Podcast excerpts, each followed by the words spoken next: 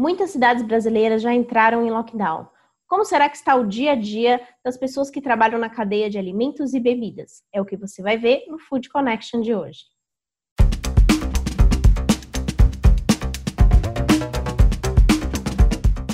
Estou de volta com mais um Food Connection, um programa para toda a cadeia de alimentos e bebidas. Eu sou Ana Domingues e antes da gente começar aqui o nosso bate-papo, eu já vou pedir para você se inscrever no nosso canal e ativar as notificações. Afinal, todos os dias, a partir das 4 horas, a gente traz muita informação e especialistas importantes do mercado para falar um pouquinho como está sendo esse cenário. Hoje a gente vai falar um pouquinho sobre o lockdown. Aqui no Brasil, algumas cidades já decretaram né, o lockdown e com isso trouxe aí um impacto ainda maior para os gestores de alimentos e bebidas. E para começar, a gente vai falar com o Gustavo Viana Araújo, que é presidente da Brasil no Maranhão, falou um pouquinho como está sendo o cenário lá e quais foram as medidas que a associação conseguiu aplicar para conseguir amenizar o cenário do, principalmente do food service. Vamos ouvir.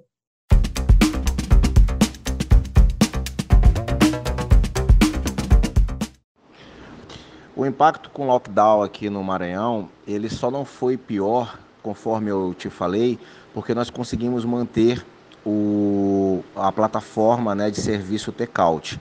Aquela plataforma onde os clientes vão até o restaurante, seu, sua lanchonete preferida, buscar os seus pedidos. Então nós conseguimos manter. Então, é, com essa posição do governo, houve uma flexibilidade né, e uma, um benefício melhor para os, para os, os trabalhadores aí, os empresários do setor. Bom, é, em relação a, a, a, ao lockdown como um todo, ele na verdade causou um grande espanto né, na sociedade. E as pessoas correram para os supermercados, encheram seus carrinhos e estão trancadas em casa, gerando muita, é, muita aglomeração em supermercado, filas quilométricas e tem muita gente que está comendo em casa, o que está diminuindo muito, que muito o serviço de delivery e take-out também, né?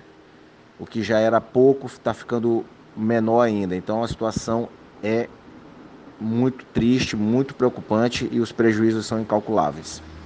Bom, as orientações é, é de se reinventar. É, muitos estabelecimentos criaram um sistema de take-out e também de drive-thru, né, além de terem aderido às plataformas de delivery. Aqueles que não trabalhavam com delivery passaram a trabalhar. No entanto, a gente está vendo essas plataformas muito inchadas, né? E como houve muito desemprego dentro da, do setor, a maioria das pessoas que trabalhavam dentro desse setor e ficaram desempregadas, elas também estão trabalhando dentro desse critério. É, por exemplo, uma cozinheira que foi desligada, um cozinheiro que foi demitido, ele está em casa fazendo quentinha, fazendo delivery também, até porque hoje dentro do delivery você consegue se cadastrar de dentro, trabalhando dentro da sua casa. Então está cada dia mais inchado e cada dia mais dividido, né?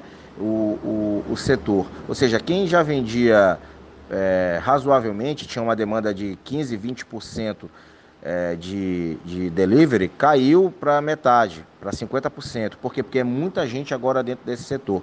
O setor mais prejudicado é o de bar, porque o bar é, é, muito difícil você encontrar bar em delivery. Então, muitos bares tentaram se adaptar a essa realidade. Mas aqui dentro do estado do Maranhão, a maioria que tentou freou, puxou o freio de mão porque viu que não conseguiria é, acompanhar esse ritmo.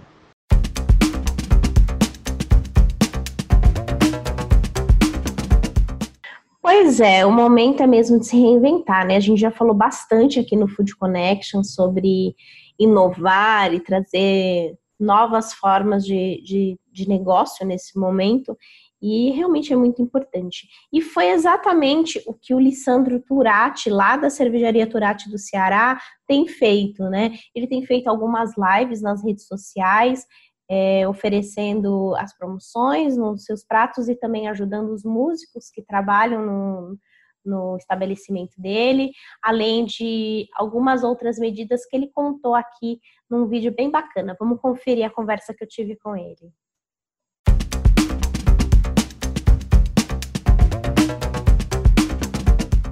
Eu estava com 40 dias que eu tinha inaugurado no shopping uma, uma, uma filial. também a gente fez um investimento muito alto, um negócio extraordinário para o shopping aqui do Rio Mar. Casa super bacana, 160 lugares, música ao vivo no shopping também. A gente conseguiu tirar a nossa essência e levar para o shopping e agregar. Aí a gente abriu com almoço executivo e jantar também, fora os nossos pratos, que é a cara da casa. Aí eu tive que me virar no, no que eu tinha aqui. A gente reativou né, o, o iFood, começou já a vender bem, e a gente criou algumas coisas que nem deu aí com uns três, quatro semanas, disse, não, vamos ter que ajudar os músicos. Vamos criar, toda quinta-feira, a gente estava fazendo as lives dos músicos, né? O que, que a gente fez? O primeiro, a primeira live, o músico arrecadou, a, a, a live era para ele, para depositar na conta dele, do próprio músico arrecadou quase mil reais. São 984 reais de arrecadação dele na conta Legal. dele. Aí na outra semana a gente fez com outra banda, deu mais uns 500 e pouco.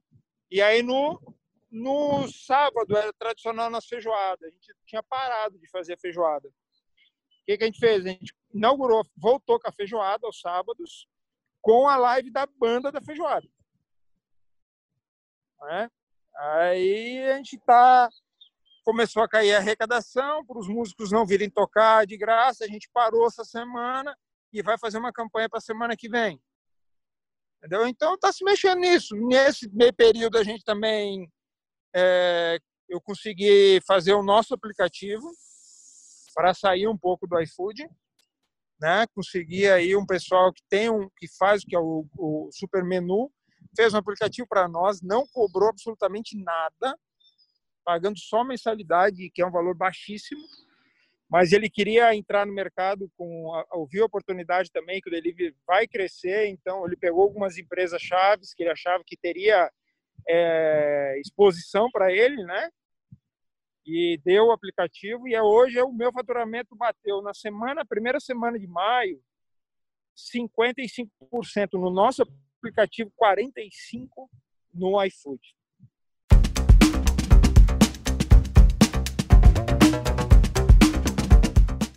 E para saber um pouquinho mais sobre como a indústria tem se preparado para esse sistema de lockdown, né? É, eu conversei com o Wilson Parmigiani, ele é gerente de fábrica na Kraft Heinz. A Kraft Heinz tem duas fábricas em Goiás, é um estado que ainda não está em lockdown, né? Mas ele já, ele me contou que tem aí já uma série de ações preventivas que a fábrica tem tomado para tanto para assegurar é, a saúde de todos os funcionários, sejam eles na linha de produção, na distribuição ou no escritório, e também para garantir aí a segurança de todos os alimentos durante a sua produção e transporte. Vamos conferir.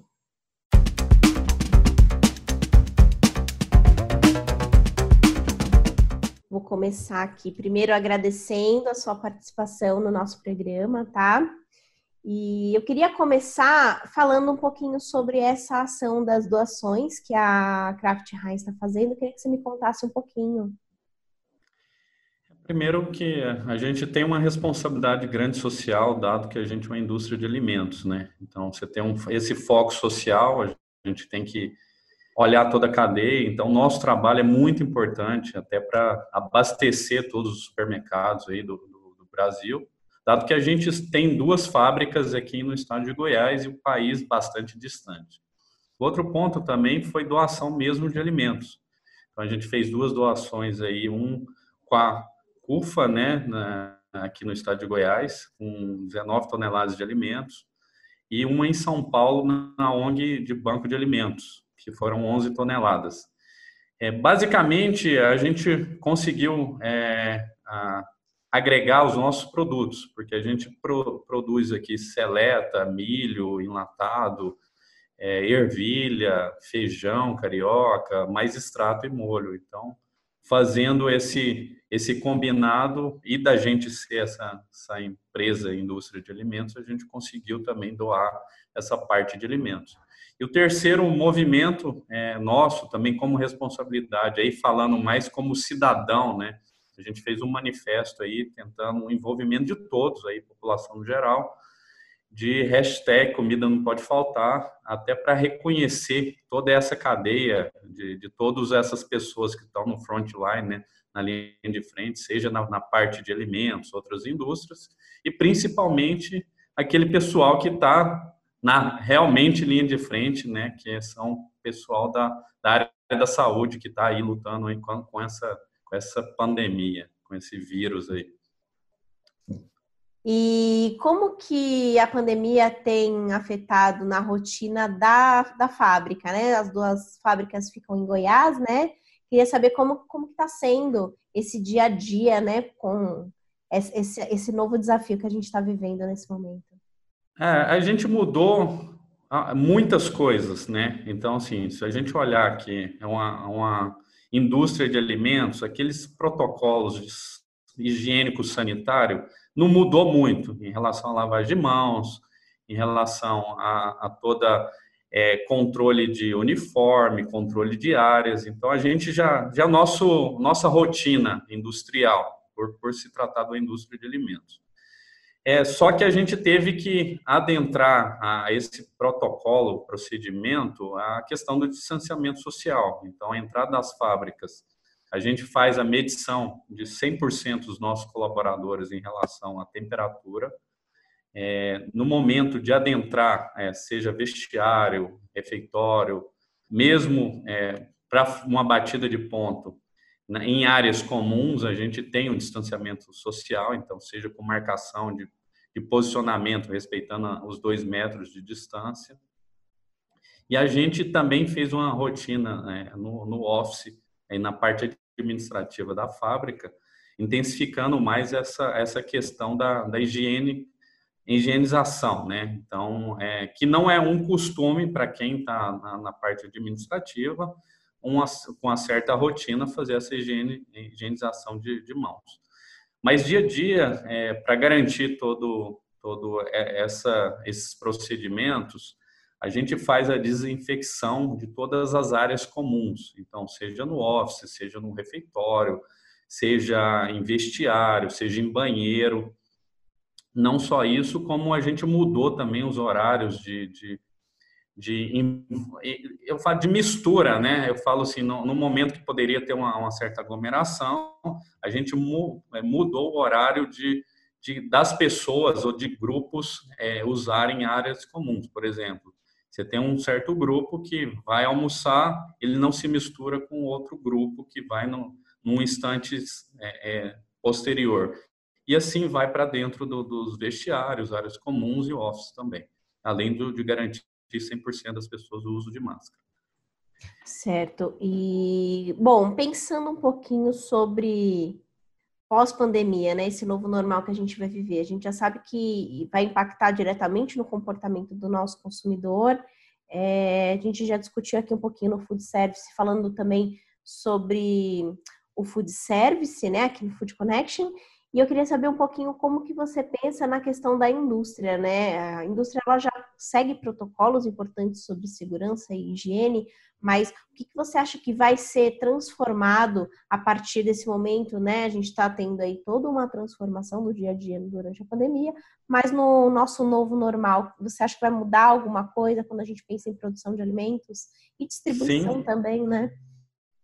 Sim, é, eu vou dividir em dois, tá? Olhando assim, parte operacional, o pessoal que vive o mundo dentro da fábrica. A questão de distanciamento social vai mudar. Até porque a gente, como eu falei, a gente já tem, por ser uma indústria de alimentos, já tem esses protocolos robustos. Mas a, a, a aquela maneira da gente se cumprimentar, que a gente, por ser país latino, Brasil, a gente tem toda uma maneira, uma cultura de, de relacionar, isso aí vai mudar. Então, mesmo para momentos que a gente vê uma possível aglomeração, seja em um, um vestiário, um, um, refeitório, as pessoas é, elas não vão ter mais essa essa é, essa mais calorosa, né? Ser mais caloroso e, e ter esse maior distanciamento. Então, isso aí, da, da, olhando para frente, isso aí vai ser uma normalidade para a gente. Então, cumprimentar sem dar as mãos e, e, e no momento de, de ter aglomeração, fazer esse distanciamento, seja com fila. Aí o segundo ponto em relação ao trabalho administrativo aqui, olhando para dentro de uma fábrica. Então, além dessas essas rotinas de higiênico-sanitárias, uma coisa que a gente mudou bastante o nosso mindset é em relação ao home office. Porque a gente acha que no dia a dia, com nossa presença, é, as coisas acontecem e com essa pandemia, a gente tirou esse mindset que precisa estar aqui para realmente estar resolvendo as coisas. Então, a, a, gente, principalmente em relação a algumas rotinas de reuniões, ou mesmo algumas negociações que, que, que tem necessidade de você fazer uma interação com outra pessoa, seja ela de dentro da, da companhia ou da indústria, ou, ou mesmo fora, a gente vê que não tem necessidade, dado que essa tecnologia ela ela está mudando. Então, assim, a forma, aí resumindo as duas partes, a forma de se relacionar e o mindset de se trabalhar, para mim, é o que está mudando e vai ser esse novo normal.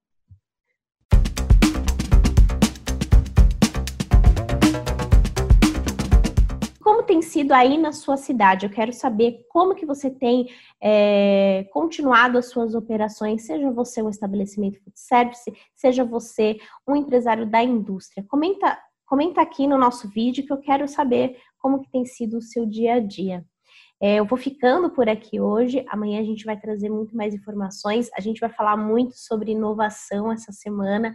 Então é importante você ficar ligado. então, por isso, ativa as notificações do nosso canal para você não perder nenhum episódio, tá certo? Amanhã eu volto e eu espero por você. Até amanhã.